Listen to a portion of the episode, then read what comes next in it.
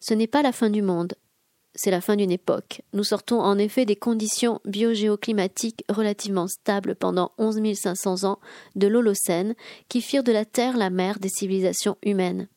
La Terre est aujourd'hui entrée dans une nouvelle époque géologique, l'Anthropocène, née il y a deux siècles avec la révolution thermo-industrielle. Le concept d'Anthropocène est désormais un signe de ralliement entre scientifiques des diverses sciences du système Terre, chercheurs des humanités environnementales et acteurs des alternatives et des luttes socio-écologiques pour penser ensemble cet âge dans lequel l'humanité est devenue une force géologique majeure à l'origine d'une crise écologique globale et profonde.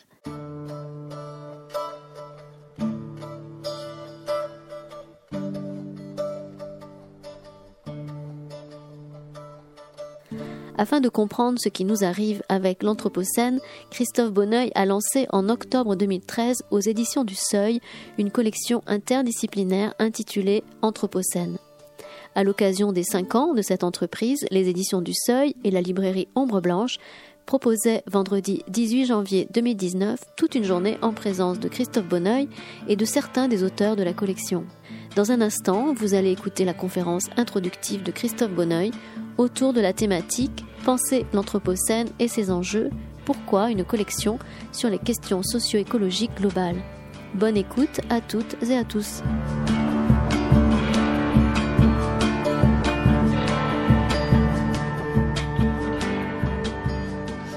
Bonjour, bienvenue euh, pour cette euh, journée anthropocène alors c'est peut-être une bien grande appellation, mais c'était dans l'idée de la journée autour de l'anniversaire de la collection qui s'appelle Anthropocène au Seuil. Euh, collection qui pour nous libraires a été importante, dont la création a été importante. Elle arrivait à un moment où on avait un tout petit rayon écologie avec peut-être deux, trois auteurs qui émergeaient euh, à peine, où on était obligé d'aller chercher dans les catalogues euh, de les quelques livres des années 70 qui étaient encore euh, vaguement édités de temps en temps, qui étaient assez chers. Et euh, la collection est arrivée exactement au moment où on avait de plus en plus de demandes, de plus en plus de questions sur l'écologie politique, sur l'anthropocène. Et donc ça a été pour nous vraiment une collection qui nous a accompagnés et qui continue de nous accompagner maintenant. Euh, on va commencer la journée avec euh, une intervention de Christophe Bonneuil, qu'on accueille à la fois comme auteur et comme, euh, comme directeur de collection, responsable de la collection.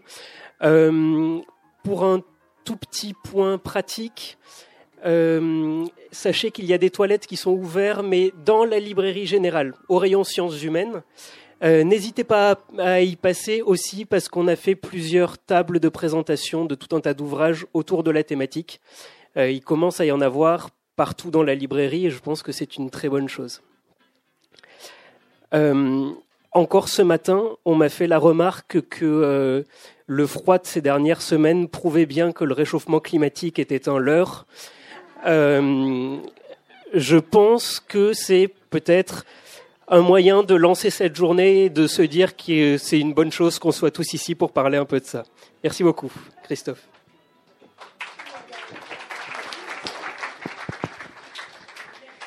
Bonjour. Euh, bah, merci à la librairie Ombre Blanche qui porte ces questions depuis le début. Je crois que c'était en 2014 qu'on a fait le premier débat autour de quelques auteurs euh, de la collection. Euh, et donc de nous accueillir pour fêter nos cinq ans, puisqu'on est on a débuté fin 2000, 2013. Euh, c'est quand même pas vrai de dire qu'il n'y avait pas d'auteurs et pas de collection importante avant nous. Faut quand même citer la collection Domaine du possible euh, euh, aux éditions Actes Sud qui avait été créée par Cyril Dion, qui a dû exister au moins au moins cinq ans avant la collection Anthropocène. je voulais donc depuis fin 2013, on en est à 22 livres et que je vous ai mis, je crois qu'il n'est pas très rapide, et je vous ai mis aussi sur euh, la diapositive, si ça fonctionne, les trois prochains euh, livres euh, de début 2019. je voulais remercier aussi, oui, si jamais tu y arrives mieux que moi. Les auteurs qui ont répondu présents et que vous verrez donc dans les débats tout à l'heure. Euh, et puis les éditions du Seuil qui finalement ont fait ce pari euh, de nous faire confiance euh, en 2013 pour renouveler un peu l'héritage du Seuil qui commençait à vieillir. Effectivement, c'était l'héritage des années 70. C'était André Gortz, c'était Ivan Illich, c'était René Dumont, c'était Fritz Schumacher. Et dans les sciences humaines, on peut mettre Edgar Morin euh, également dans cette euh, vague de pensée écologique des années 70 qui était portée au seuil. Et quand Hugues Jalon et moi avons proposé le mot anthropocène comme titre d'une collection sur les enjeux socio-écologiques planétaires, le service commercial et les attachés de presse et les premiers libraires qu'on a rencontrés nous ont regardés avec des yeux ronds en disant c'est quoi ce mot barbare? Comment vous voulez vendre des livres euh, avec un, un, titre de collection comme ça? Euh, et euh, devant le public de nos premiers débats, c'est vrai qu'il fallait euh, finalement euh, faire un descriptif complet des éléments factuels du dérèglement de la planète que les scientifiques avaient euh, au début des années 2000, décidé euh, d'appeler euh, anthropocène. Alors aujourd'hui, c'est moins nécessaire de, de, faire une grande explication sur ce que c'est que l'anthropocène. Je vais me limiter à quelques rappels. Donc, pour le prix Nobel, Paul Crutzen, qui a proposé le, le mot au début des années 2000, l'anthropocène se définit par le fait que, je cite, l'empreinte humaine sur l'environnement planétaire est devenue si vaste et si intense qu'elle rivalise avec certaines des grandes forces de la nature en termes d'impact sur le système Terre.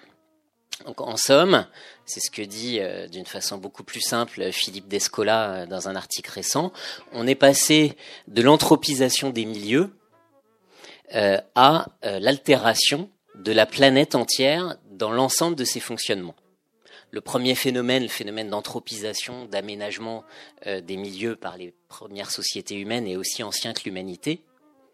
Le deuxième est neuf, et selon euh, les datations et les débats qui se jouent autour des débuts de l'Anthropocène, c'est entre 7 et 20 décennies auxquelles il faudrait remonter.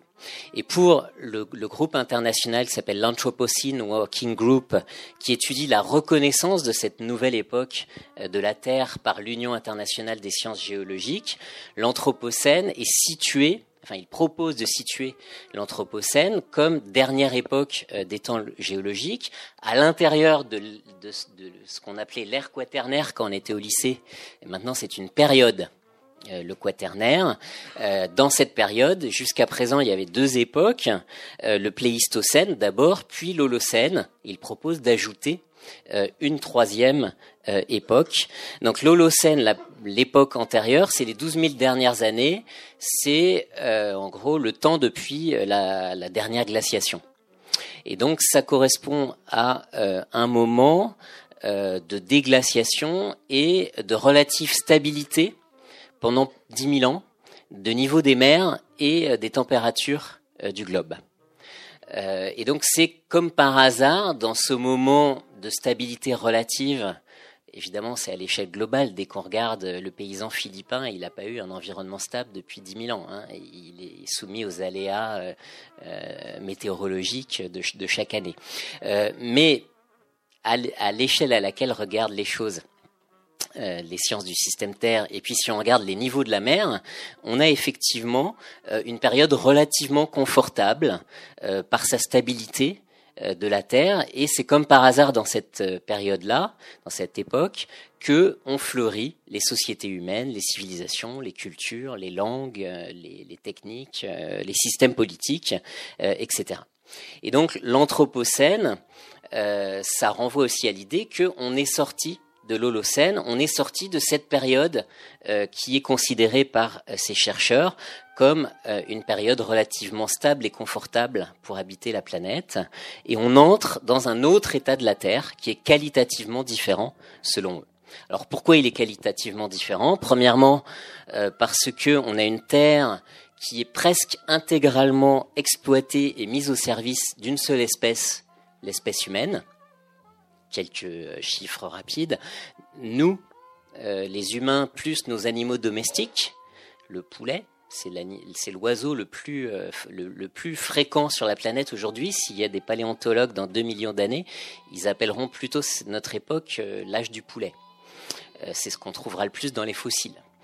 Nous, plus nos animaux domestiques, euh, les poulets, les vaches, les cochons, on représente 97% du poids de tous les vertébrés terrestres. C'est-à-dire qu'il ne reste plus que 3% pour les 20 000 autres espèces de vertébrés terrestres. Ça donne une idée de la place qu'on prend euh, sur la planète. 90% de la photosynthèse qui se fait dans les espaces terrestres se fait dans des espaces plus ou moins contrôlés par les humains. 15% des flux hydriques sont perturbés par les 50 000 barrages euh, que euh, nous avons construits, les activités humaines charrient plus de roches, de sédiments, de sable toutes les eaux et les vents réunis de la planète. Donc ça renvoie à cette idée d'une planète entièrement aménagée, transformée par des humains qui sont devenus une force géologique. Euh, deuxième dimension, c'est effectivement une Terre aussi dont la plupart des grands cycles euh, et phénomènes biogéochimiques euh, sont très différents de ce qu'ils étaient à l'époque de l'Holocène. On a parlé du cycle de l'eau qui a été profondément euh, affecté, le cycle du phosphate qui tourne huit fois plus vite que à l'époque de l'Holocène, le l'azote avec la synthèse industrielle de l'azote depuis le début du XXe siècle pour faire des explosifs puis des engrais qui sont en fait un sous-produit de, des explosifs qu'on a voulu produire pour la Première Guerre mondiale. Euh, L'azote tourne euh, deux fois plus vite euh, dans, euh, sur la planète qu'il ne le euh, faisait au, avant le XXe siècle, avec toute une série de conséquences sur les nitrates, les, les, les zones mortes dans les estuaires, etc. Le cycle du carbone, évidemment, euh, c'est pour ça que le, Paul Crutzen proposait de faire débuter l'Anthropocène avec la révolution industrielle. C'est le moment dans lequel le carbone, qui est stocké sous forme solide, euh, sous la forme de gisement de charbon dans le sous-sol, dans ce que les scientifiques appellent la lithosphère, est exploité, extrait, brûlé et se retrouve à l'état gazeux euh, dans l'atmosphère. Et donc on a à l'échelle planétaire tout le cycle du carbone qui est profondément euh, bouleversé au point que aujourd'hui, avec 410 parties par million de, molécules de carbone dans l'air de notre atmosphère, on a atteint une concentration du carbone qui n'avait pas été atteinte depuis 2 à 5 millions d'années euh, sur Terre. Donc on n'a pas du tout la même atmosphère qu'au XVIIIe siècle. Euh, Peut-être euh, dernier point sur ces transformations euh, biogéochimiques, on, on, vit aussi dans une nouvelle minéralogie.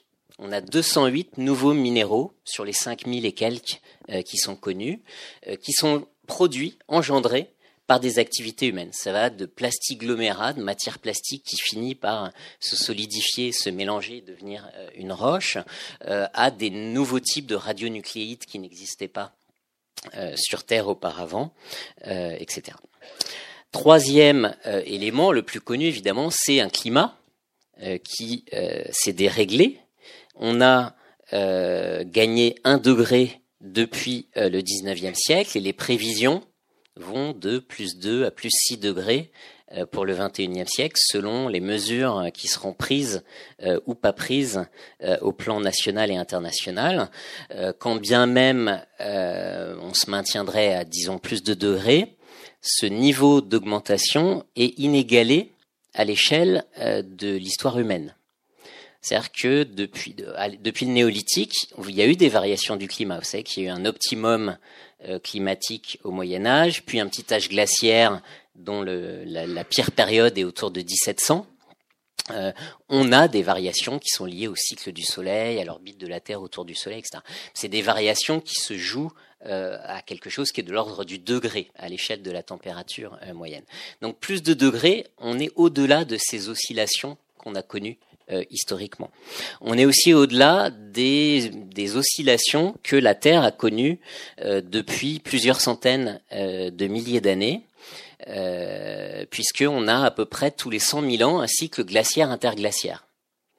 Et donc il y a un attracteur froid, un attracteur chaud, Et puis la Terre oscille tous les entre 50 000 et 100 000 ans, passe d'un état à l'autre sous une forme un peu de, de sinusoïde. Ce qui se passe, c'est que là, on sort de ce, mouvement d'oscillation par le haut. On rentre vers quelque chose d'autre qui est plus haut, on ne sait pas où est l'attracteur, on ne sait pas où ça s'arrête, parce qu'il y a des boucles euh, positives euh, par lesquelles le réchauffement diminue, par exemple, le, blanc, il y a moins de neige, donc c'est moins blanc, donc ça reflète moins le soleil, donc ça se réchauffe plus.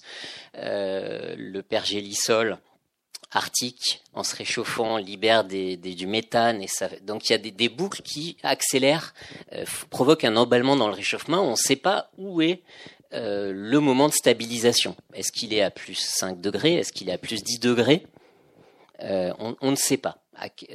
Donc, euh, on rentre dans quelque chose qui est assez radicalement nouveau de ce point de vue-là, que des scientifiques, dans une publication de l'été dernier, ont appelé la Terre étuve, au-dessus de, des oscillations euh, qu'on a connu ces derniers millions d'années. Alors ça, évidemment, ça a des impacts sur l'habitabilité de la planète. Euh, rien que plus 2, plus 3 degrés dans quelques décennies, c'est des centaines de millions de personnes qui doivent quitter leur maison, qui sont jetées sur les routes, euh, qui, à cause de la sécheresse, qui à cause d'inondations, qui à cause de d'ouragans, qui à cause de montée des eaux dans les régions côtières, qui à cause d'incendies qu'on a connus pas mal ces derniers mois y compris aux États-Unis. Donc on est dans un autre état du monde, une autre géopolitique euh, qu'il va falloir euh, penser et comprendre pour pouvoir euh, agir contre les violences et les barbaries qu'on croyait avoir derrière nous, mais qui sont encore possibles pour le XXIe siècle. et puis dernier point, mais ça, il en sera beaucoup plus question à la, à la table ronde suivante. L'anthropocène, c'est aussi un tissu du vivant profondément dégradé, depuis 10 000 ans, il y a une déforestation euh, qui s'est produite. La moitié de cette déforestation s'est faite dans le dernier siècle. Donc en 100 ans, on a déforesté plus que dans les 10 000 ans qui avaient précédé. Une crise d'extinction des espèces, des habitats, des fonctions écologiques qui s'effondrent. On aura Vincent de Victor et Valérie Cabanès pour nous en parler tout à l'heure. Bref, en gros, l'Anthropocène, selon les scientifiques qui ont porté euh, ce constat et cette euh, notion, c'est trois constats. Premièrement, en gros, on croyait vivre dans une crise écologique, mais en fait, c'est beaucoup plus grave que ça, aussi bien en termes spatial qu'en termes temporels. C'est un basculement géologique. Euh, si on libère 1000 tonnes de carbone, dans 1000 ans, il en reste 200 kilos dans l'atmosphère. Donc il y a une inertie euh, des choses qui font que quand bien même il y aurait aucune émission de dioxyde de carbone à partir d'aujourd'hui, il faudrait plusieurs millénaires pour retrouver le climat du XVIIIe siècle, si c'était encore possible. Hein. Donc il y a euh, une inertie euh, qui nous emmène, qui emmène nos gestes historiques à des échelles géologiques. Donc le premier constat finalement, c'est la dimension géologique de notre de ce qu'on appelait auparavant la crise écologique. Deuxième constat, c'est que ce déraillement géologique, il est d'origine humaine. C'est pas euh, un météorite qui est arrivé, qui a percuté la planète et qui a transformé euh, l'équilibre. Ça, c'était il y a 65 millions d'années, euh, la précédente crise d'extinction biologique, les dinosaures qui disparaissent, etc. C'est une causalité non humaine extérieure. Là, c'est nous le météorite. Donc ça, c'est le deuxième point. Et le troisième, euh, c'est que euh, finalement, cette, ce nouvel état de la planète ouvre euh, une nouvelle situation pour l'humanité.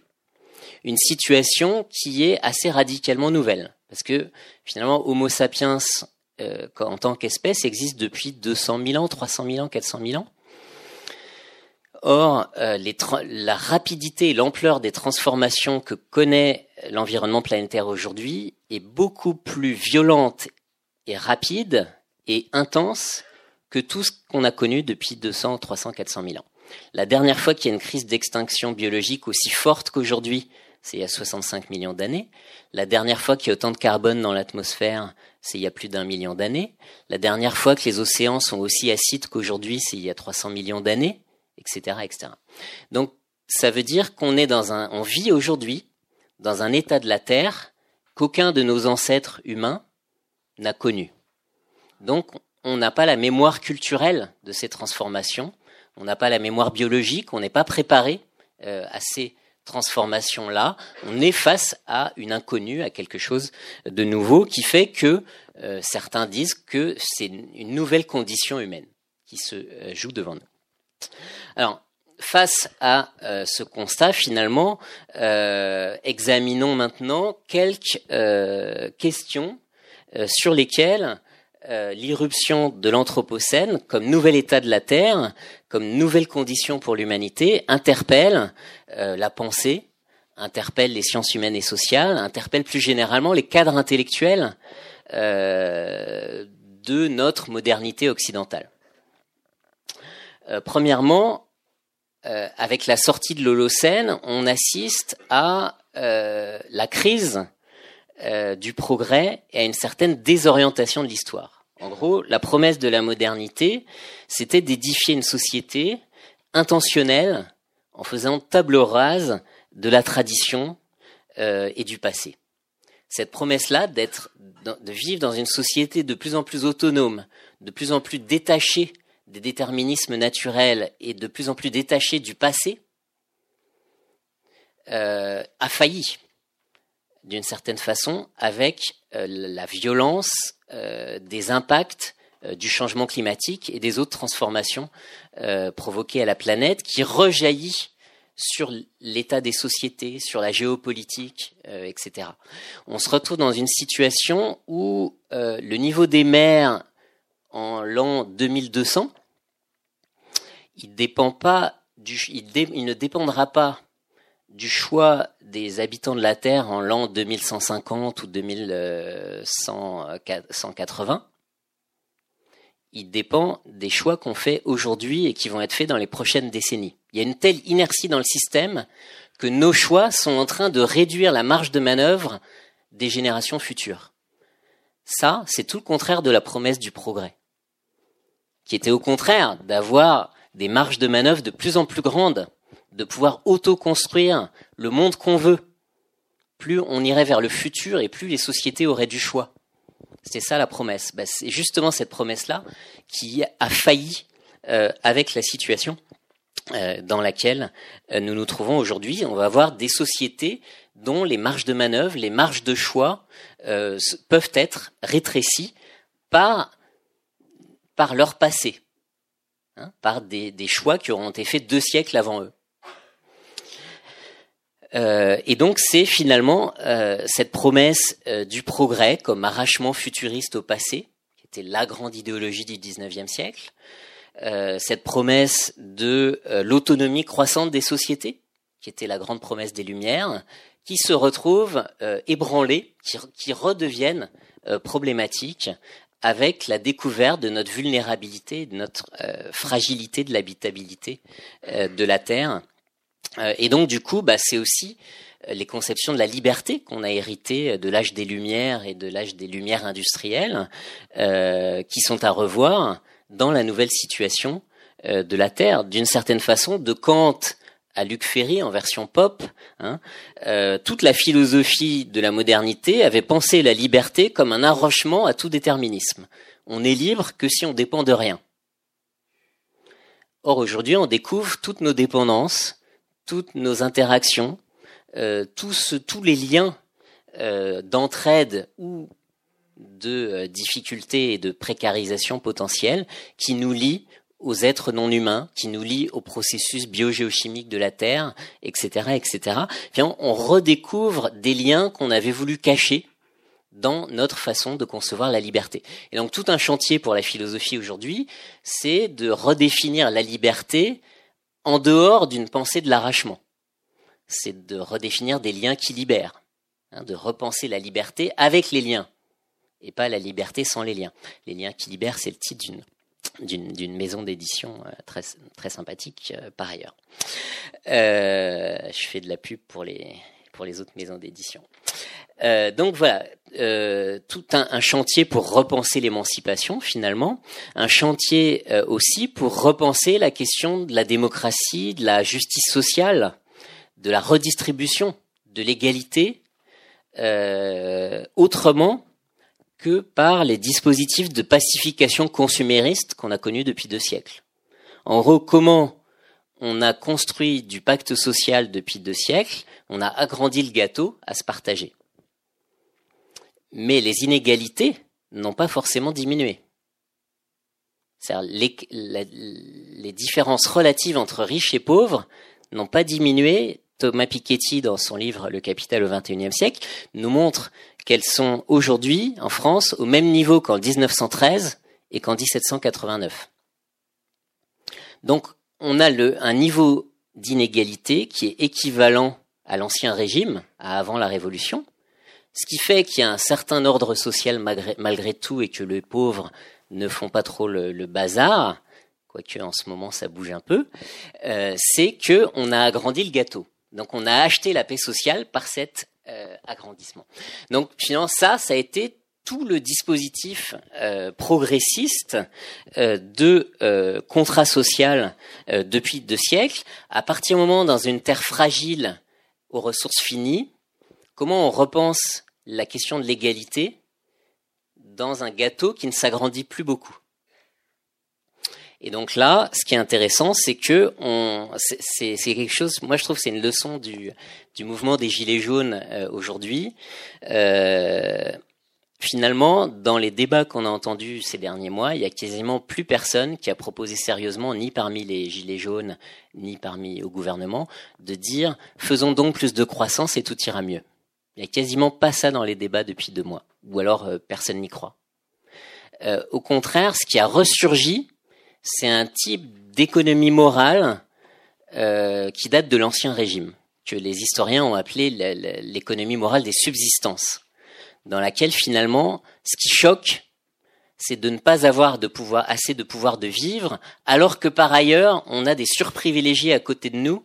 C'est ce sentiment euh, d'injustice entre la difficulté de vivre d'un côté et les privilèges de l'autre. Et finalement, ça, c'est, les historiens ont montré que c'était ça le moteur des révoltes, des contestations, des jacqueries de l'ancien régime du Moyen Âge au XVIIIe siècle. Bah, quelque part, les gilets jaunes ressemblent plus à ce type de mobilisation sociale que à mai 68 ou aux grèves des années 50.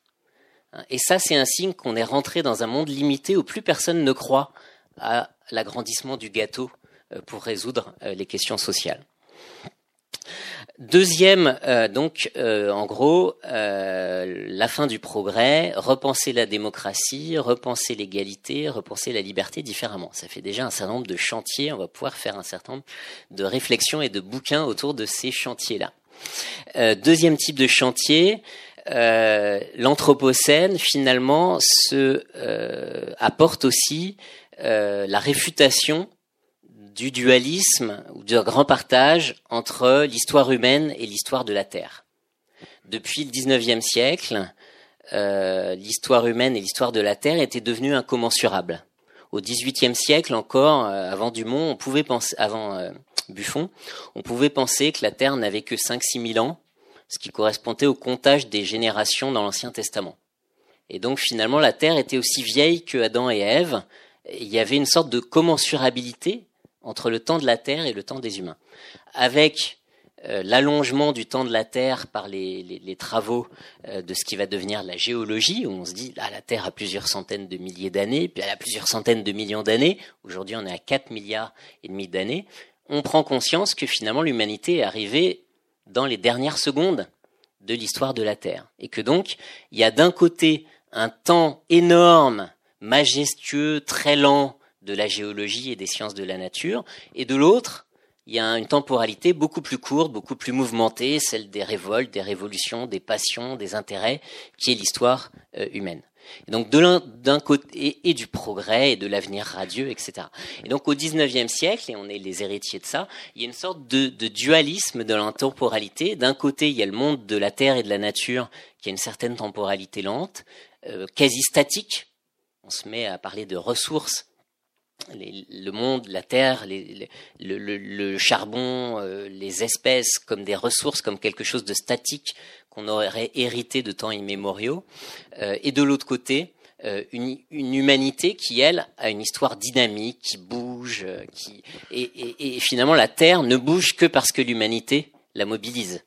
Hein, ça, ça a été analysé par le philosophe Peter Sloterdijk. Donc un dualisme temporel, une sorte de disjonction cinétique entre un imaginaire de la nature comme lente ou immobile et un imaginaire de la société comme dynamique, entreprenante, marchant vers l'avenir, euh, etc. Toujours plus vite, l'accélération, etc. Et euh, également, on avait dans la pensée moderne euh, une disjonction qui n'était pas que cinétique, mais qui était ontologique, d'une différence de nature entre les humains et tout le reste. On mettait dans la catégorie de nature les pierres, les oiseaux, les animaux, une espèce de, fourre-tout euh, qui s'appelait la nature et qui euh, finalement servait à être l'autre euh, d'humains qui se considéraient comme supérieurs, maîtres et possesseurs. On, retirait aux, êtres de nature toute volonté, toute théologie, toute téléologie, toute âme, etc. dans cette pensée euh, moderne. Et euh, finalement, avec euh, l'Anthropocène, on a une sorte de... ça vient conforter tous les travaux de l'anthropologie depuis Descola, Viveros de Castro, qui ont critiqué ce dualisme nature-culture comme étant finalement une particularité occidentale, alors qu'il existe d'autres cultures qui ne fonctionnent pas du tout dans la même répartition des, des capacités entre humains et non humains. Euh, donc une sorte de relativisation de notre vision du monde par rapport à d'autres visions du monde euh, possibles qui peuvent être animistes, euh, j'oublie les autres systèmes, euh, oulala, pardon, totémistes et analogistes. Alors, ce qui est intéressant, c'est que cette, cette sorte de d'entremêlement de nature et de culture qu'est notre situation euh, aujourd'hui, y compris politique et géopolitique, se retraduit euh, effectivement dans le fait que euh, aujourd'hui, ce qu'on appelait l'environnement comme quelque chose d'extérieur à nous fait irruption dans, dans la politique, fait irruption dans la géopolitique, bouleverse les rapports sociaux, les transformations de l'état dit environnemental de la Terre transforment les rapports de force sociaux, transforment la puissance géopolitique relative de différentes puissances à l'échelle du globe, etc. Un exemple uniquement pour illustrer ça, qui est dans un livre de Jean-Michel Valentin euh, sur la géopolitique d'une planète déréglée, changement climatique, réchauffement de l'Arctique, ah, c'est vachement intéressant pour certains, le réchauffement de l'Arctique. Dans l'Arctique, il y a 30% des réserves de gaz naturel mondial et il y a 13% des réserves de pétrole. Si l'Arctique se réchauffe, on accède à ces ressources. Il y a un nouveau cycle extractiviste d'extraction d'énergie fossile qui se joue et sur financement russe et chinois, il y a des énormes complexes, des nouvelles villes qui se créent pour développer euh, des nouvelles installations euh, minières. On installe des centrales nucléaires flottantes pour alimenter ces premières villes avant d'avoir les ressources fossiles pour euh, avoir de l'énergie. C'est le Far West, c'est un nouvel Eldorado. Après, c'est pas étonnant que Poutine soit plutôt freine des quatre fers dans les négociations climatiques internationales. Il y a des intérêts objectifs le changement climatique, c'est pas un problème pour tout le monde. On n'est pas tous dans la même situation. Il y a des asymétries, il y a des intérêts différents.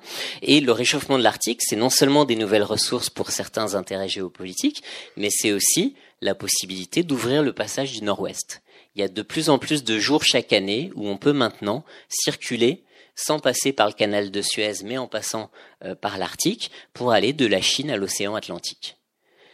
Il n'y a plus besoin de brise-glace pendant de plus en plus de jours et de semaines chaque année. Du coup, bah, ça rapproche euh, de plus de dix jours euh, le trajet entre la Chine et entre l'Asie et l'Atlantique. L'Atlantique est en train de devenir l'arrière-cour de l'Asie euh, du, Sud et du Sud-Est. donc là, on voit bien que ça conduit à des situations géopolitiques potentiellement différentes. ça réoriente les conflits, euh, ça réoriente la concurrence entre différentes grandes puissances, euh, dont les questions commerciales entre Trump et la Chine sont un, des éléments euh, actuels. bon, voilà. donc, ce qui est un, notre géopolitique est déjà travaillée par les forces de l'Anthropocène dont j'ai parlé tout à l'heure. On pourrait aussi parler de la course au dernier pétrole facile d'accès du Moyen-Orient depuis 30-40 ans et les efforts militaires qui se sont joués dans les guerres du Golfe. On pourrait parler des enjeux géopolitiques des migrants climatiques, etc., etc. Euh, troisième euh, élément euh, de ce qu'il faudrait peut-être repenser dans, dans nos, nos, pensées occidentales, dans notre pensée des sciences humaines et sociales, l'Anthropocène oblige à repenser la dynamique des sociétés telle qu'on la concevait dans les sciences humaines et sociales depuis Durkheim, je dirais. En gros, le paradigme des sciences humaines et sociales, depuis plus d'un siècle, c'est d'expliquer la dynamique des sociétés comme si la Terre et les êtres non humains n'étaient que des externalités. Durkheim dit clairement, autour de 1900, on n'explique un fait social que par un autre fait social. En faisant ça, il prolonge euh, Auguste Comte. Il y a cette idée d'autonomiser la compréhension de la société, d'en faire une science à part entière, en considérant que la société est régie par ses propres causes et non pas par des agents extérieurs naturels. Le suicide ne s'explique pas par le, la météorologie, le fait qu'il fait plus sombre en hiver, etc. C'est Durkheim. Donc il y a une volonté épistémologique de faire science dans les humanités et les sciences sociales contre les sciences dures, contre la, biologie, contre la physique, et de n'expliquer la société que par la société. Cette ambition-là, elle a été très importante. Par exemple, elle a permis de lutter contre euh, l'eugénisme, la biologie raciale, l'explication des différences de, de sexe euh, comme justifiant des dominations politiques euh, sexistes, euh, le, quoi d'autre, euh, toutes les formes de naturalisation et, et de, de, biologisation du social ont pu être affrontées grâce à ces paradigmes de l'autonomie euh, des causalités euh, sociales euh, du, de, depuis le paradigme durkheimien. Donc ça a été très important. Ça a pu soutenir des politiques d'émancipation, mais en même temps, c'est largement faux. Euh, on ne peut plus, encore moins aujourd'hui, expliquer les dynamiques euh, des sociétés sans prendre en compte des causalités autres que sociales. Et donc, l'idée, c'est pas de dire on va tout abandonner les acquis des sciences humaines et sociales critiques pour devenir euh, des, des sociobiologistes euh, et, expliquer euh, tous les fonctionnements sociaux euh, par des approches biophysiques ou darwiniennes, mais c'est de ne plus externaliser les dimensions matérielles et les dimensions non humaines qui expliquent des dynamiques sociales, tout en gardant nos questions fondamentales des sciences humaines et sociales. La question du pouvoir, la question des asymétries et des inégalités, la question de, qu'est-ce qui fait tenir des régimes sociaux ou des pactes euh, politiques. Donc de garder nos questionnements fondamentaux, qui sont des formes de politisation de la compréhension du social, de dénaturalisation, de garder cet objectif de dénaturaliser le social, mais malgré tout en incorporant des acquis, des paramètres, des méthodologies qui nous viennent euh, des sciences de la nature. Par exemple, euh, il y a un très très beau livre qui raconte l'histoire des démocraties occidentales euh, au prisme de l'énergie. En gros, au, à l'âge du euh, charbon au XIXe siècle, le charbon c'est une énergie qui est quand même assez lourde, assez difficile à extraire. Il y a moins d'énergie dans un kilo de charbon que dans un kilo de pétrole. Donc le charbon est un petit peu moins fluide, un peu moins facile à obtenir, demande plus de travail que le pétrole. Le pétrole, on faisait un trou en Arabie Saoudite, euh, ça sortait tout seul. Hein. Euh, en Europe, il fallait des millions de mineurs pour extraire le charbon. Il fallait des centaines de milliers de cheminots pour les transporter.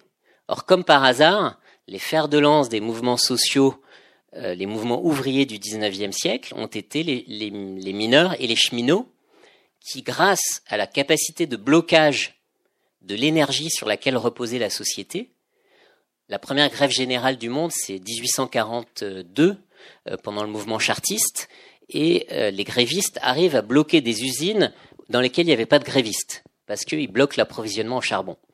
Il y a une capacité de blocage des mouvements ouvriers et des luttes sociales du 19e siècle par le blocage du charbon qui a créé un rapport de force qui a civilisé le capitalisme sauvage du début du 19e siècle et qui a abouti au type euh, d'État euh, social, euh, d'État-providence qu'on a connu au XXe siècle avec l'apogée du programme du Conseil national de la résistance pour nous après 1944.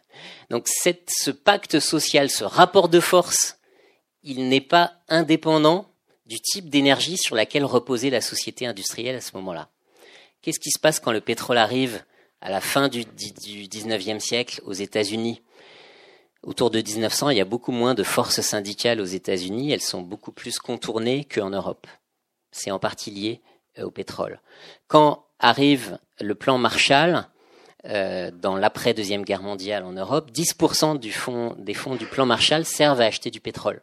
Pour accélérer la croissance, parce qu'il faut aller plus vite que le bloc de l'Est dans un contexte de guerre froide, mais aussi passer du charbon au pétrole, c'est mettre au chômage ou faire changer de métier des mineurs et des cheminots, puisque le pétrole vient d'ailleurs. Et donc, tous ces mineurs et ces cheminots qui étaient tous à la CGT et qui votaient tous PC, dans un contexte de guerre froide, vont avoir beaucoup moins de pouvoir, de pouvoir social, de pouvoir de blocage dans une société qui dépend du pétrole que dans une société qui dépend du charbon. Et Timothy Mitchell, qui raconte cette histoire, nous dit finalement les, dégradations de la qualité de nos démocraties de l'âge néolibéral des dernières décennies ont été préparées par les décennies du pétrole euh, des années 50, 60 euh, et 70.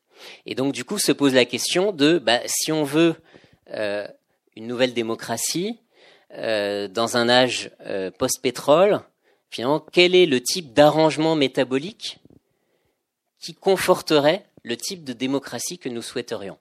Donc on ne peut plus penser la démocratie qu'on souhaite sans penser la base énergétique qui va avec, les arrangements, le type de coopérative qu'on veut, etc., etc. Donc voilà, une importance de euh, ne plus externaliser la question matérielle, naturelle et énergétique, y compris quand on parle de politique euh, et de démocratie. Euh,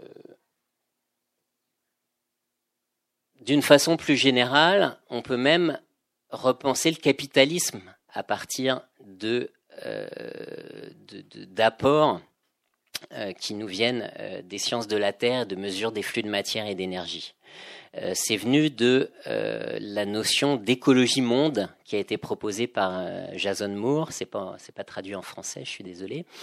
il dit en fait voilà, l'économie mondiale capitaliste depuis cinq siècles a été analysée par Wallerstein comme un système monde.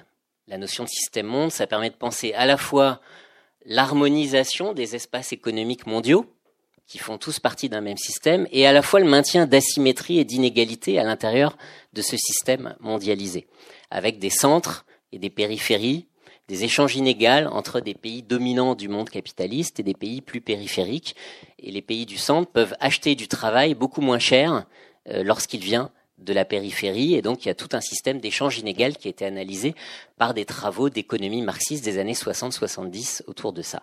Bah, C'est ajouté dans ces 15 dernières années à cette notion d'échange inégal une couche supplémentaire qui est celle d'échange écologique inégal est-ce que dans le système mondial asymétrique capitaliste que nous connaissons, les pays les plus riches qui sont au centre du système n'achètent pas des biens naturels, de l'énergie pas chère, de la capacité d'absorption de déchets pour pas cher, alors qu'ils exportent, ils achètent des biens euh, écologiques pour peu cher de la périphérie et ils exportent gratuitement des déchets vers la périphérie. C'est nos déchets électroniques qu'on envoie en Philippines ou c'est le carbone qu'on envoie dans l'atmosphère. On paye pas du tout une, mise en décharge. On met dans l'atmosphère et les victimes sont plutôt dans les pays du Sud. Euh, donc il y a un échange euh, inégal de type écologique qui se joue euh, à l'échelle du système capitaliste mondial et qui a été analysé donc par un certain nombre de travaux en histoire économique, ce qu'on appelle maintenant l'ecological economics, et qui finalement contribue à repenser le système monde capitaliste comme un nouvel agencement de la planète. C'est-à-dire, un état du système capitaliste à un moment donné correspond à un certain état de la distribution des flux de matière et d'énergie sur la Terre. Chaque âge du capitalisme a son écologie planétaire particulière. Et donc cette écologie planétaire, elle est historique, elle aussi, depuis plusieurs siècles. Elle a changé. L'atmosphère d'aujourd'hui n'est pas l'atmosphère de 1850, qui n'est pas l'atmosphère de 1700. Et un exemple assez, assez frappant de ça, de, de ce que ça peut apporter, c'est euh, la conquête de l'Amérique. 1492, qui est la naissance de l'expansion euh, européenne, d'un modèle colonial, euh, de la modernité occidentale, et de la naissance du capitalisme, avec les, banquiers euh, italiens qui financent les expéditions des bateaux espagnols et portugais pour ramener de l'or, de l'argent, puis du sucre des, îles sucrières esclavagistes. Ce moment de naissance du capitalisme transforme également la géologie de la planète. Avec la mise en relation du, vieux continent et du nouveau continent, on entre dans une nouvelle géologie qui n'avait pas eu cours depuis 200 millions d'années. En gros, il y a 200 millions d'années, il y avait un seul continent et puis de la mer tout autour. Ça s'appelait le Gondwana. Puis, il y a eu un éclatement et le vieux continent et l'Amérique se sont séparés. Et donc, il y avait des, formes biologiques qui avaient évolué séparément du part et d'autre de l'Atlantique et qui ne s'étaient jamais rencontrées. Il y a un, cousin du cheval qui n'a rien à voir avec le cheval, qui existait, qui s'est développé euh, en Amérique. Il y avait des microbes qui existaient en Europe, qui étaient totalement absents euh, en Amérique. Et au moment de la rencontre coloniale euh, colombienne, bah, tout ça, ça va se mélanger. Les microbes européens vont tuer euh, des millions d'Indiens, les pommes de terre et les tomates américaines vont débarquer en Europe. Il y a une sorte de, de nouvelle mise en circulation d'espèces qui ne s'étaient jamais rencontrées, avaient évolué séparément pendant 200 millions d'années. Ça, les paléontologues, les géologues, dans un million d'années, ils le verront dans les, dans les couches sédimentaires, euh, ils verront, ah tiens, avant en Europe, on n'avait que tel type de fossiles, et puis euh, après euh, le, le, 1492, on voit des nouvelles formes de vie qui sont, sont, arrivées d'ailleurs. Et c'est également vrai pour l'atmosphère. Dans les carottes glaciaires que les glaciologues vont étudier dans, dans les pôles et dans les bulles d'air dans lesquelles ils, ils, ils, estiment la teneur en carbone de l'atmosphère, ben, en 1492, il y a 5 euh, parties par million de plus de carbone qu'en 1700. Il y a eu finalement pendant, euh, pendant un siècle et quelques une chute de la teneur en carbone de l'atmosphère pendant tout le XVIe siècle. Pourquoi? Parce qu'il y a 50 millions d'Indiens qui ont disparu du continent américain. Il y avait 55 millions d'Indiens en 1492, il y en a plus de 5 euh, en 1750. Il fallait 50 millions d'hectares d'agriculture prise sur la forêt pour nourrir ces 50 millions de personnes. À partir du moment où elles ne sont plus là, ça revient à la friche, ça revient à la forêt. Et tout ça, ça capture du carbone et ça fait baisser euh, la quantité de carbone dans l'atmosphère. Donc vous voyez que ce désastre historique qu'a été le génocide amérindien au moment de la conquête de l'Amérique est aussi quelque part un événement géologique qu'il y a une sorte de, d'histoire conjointe de l'histoire du capitalisme, de notre histoire occidentale et de l'histoire géologique et écologique de la planète depuis au moins 1492. Et ça amène toute une série de nouvelles façons euh, de penser notre histoire, de penser la dynamique euh, des sociétés capitalistes, que de le faire avec euh, ces éléments-là. Je pense que j'ai ouvert déjà suffisamment de pistes pour qu'on puisse passer à la discussion. Alors évidemment, euh, euh, on n'a pas, euh, on n'a pas, avec 22 livres, répondu à tous les questionnements que j'ai posés. ce qu'on a essayé de faire dans la collection, c'est finalement d'ouvrir un espace où on peut penser ce que j'ai appelé cette nouvelle condition humaine en faisant appel à toutes les disciplines, à toutes les intelligences. C'est-à-dire qu'il y a à la fois dans les auteurs de la collection euh, des euh, acteurs euh, qui sont plutôt des intellos universitaires, scientifiques ou des humanités, et des acteurs de la société civile qui sont dans des alternatives, dans des transitions, comme Rob Hopkins, comme les auteurs de Crime Climatique Stop, oui, qui étaient organisés avec Attaque et 350.org, ou comme Valérie Cabanès, qui est à la fois une juriste et une porte-parole du réseau Ecocide euh, on Earth qui lutte contre euh, l'écocide. Donc, diversité entre des, militants quelque part et euh, des penseurs. il y a à la fois des scientifiques euh, bah, il y a Vincent de Victor qui est là aujourd'hui, il y a André là sur les questions sanitaires mondiales, euh, et euh, des penseurs des sciences humaines, droit, économie, géopolitique, Sciences Po, histoire, sociologie, anthropologie, philosophie, pour l'instant, comme éventail en a. Il y a des auteurs français et des auteurs étrangers. On a traduit du Arnenès, un philosophe. On a traduit Arturo Escobar, un anthropologue latino-américain. On a traduit Clive Hamilton sur la, la géo-ingénierie. on a traduit Rob Hopkins euh, sur le, mouvement de la transition. Donc voilà, on a euh, euh, parmi les différentes disciplines, on pourrait en ajouter une, je ne sais pas si Pablo est déjà ajouté, une discipline qui, nouvelle qui s'est auto-proclamée sous un nouveau nom qui s'appelle la collapsologie. parce que peut-être je vais finir là-dessus, ah, dans la collection Anthropocène, on n'a pas peur des nouveaux noms on, a tenté le mot euh, anthropocène, euh, on a avancé le terme de collapsologie, on a avancé le terme de low-tech avec euh, Philippe Biwix contre les high-tech. Il a proposé ce slogan un petit peu provoquant de faire des basses technologies que c'est les basses technologies qui vont sauver la planète et pas les hautes technologies. on a inventé avec Karine Movili, c'est le livre qui sort dans quelques semaines, le cyberminimalisme, euh, qui renvoie à tout un projet de reprendre le contrôle sur ces objets connectés et, ce, monde connecté dans lequel on vit. Et puis le terme d'écocide, qui n'était pas très très connu en France non plus, et que euh, le livre de, Valérie Cabanès a permis un petit peu de, mettre dans le débat public. Euh.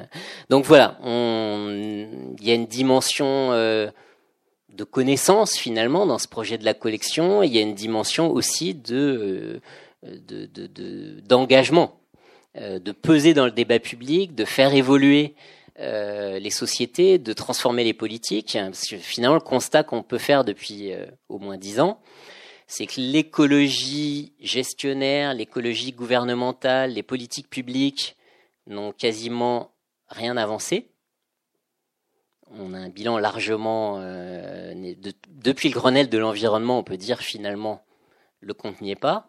Et de l'autre côté, dans la société civile, on a des tas d'initiatives, euh, que ce soit dans les ZAD ou dans le mouvement de la transition, euh, et dans le monde intellectuel et éditorial, ça, ça prolifère de partout. Il y a une richesse, il y a une créativité y compris pas seulement chez nous. Je pense à des, éditeurs comme des petits éditeurs Wild Project, Dehors, euh, Le Pas de côté, Le, Passager clandestin. Euh, il y a un renouvellement des pensées écologiques extrêmement euh, fort, alors que de l'autre côté, dans le champ des politiques et des institutions et de l'économie, c'est verrouillé. Je pense que cette situation-là de, de créativité d'un côté et de verrouillage de l'autre, elle nous prépare peut-être des moments un petit peu de basculement ou de, surgissement euh, dans les prochaines années, euh, que peut-être euh, la collection et d'autres aident à préparer, à penser. Merci beaucoup.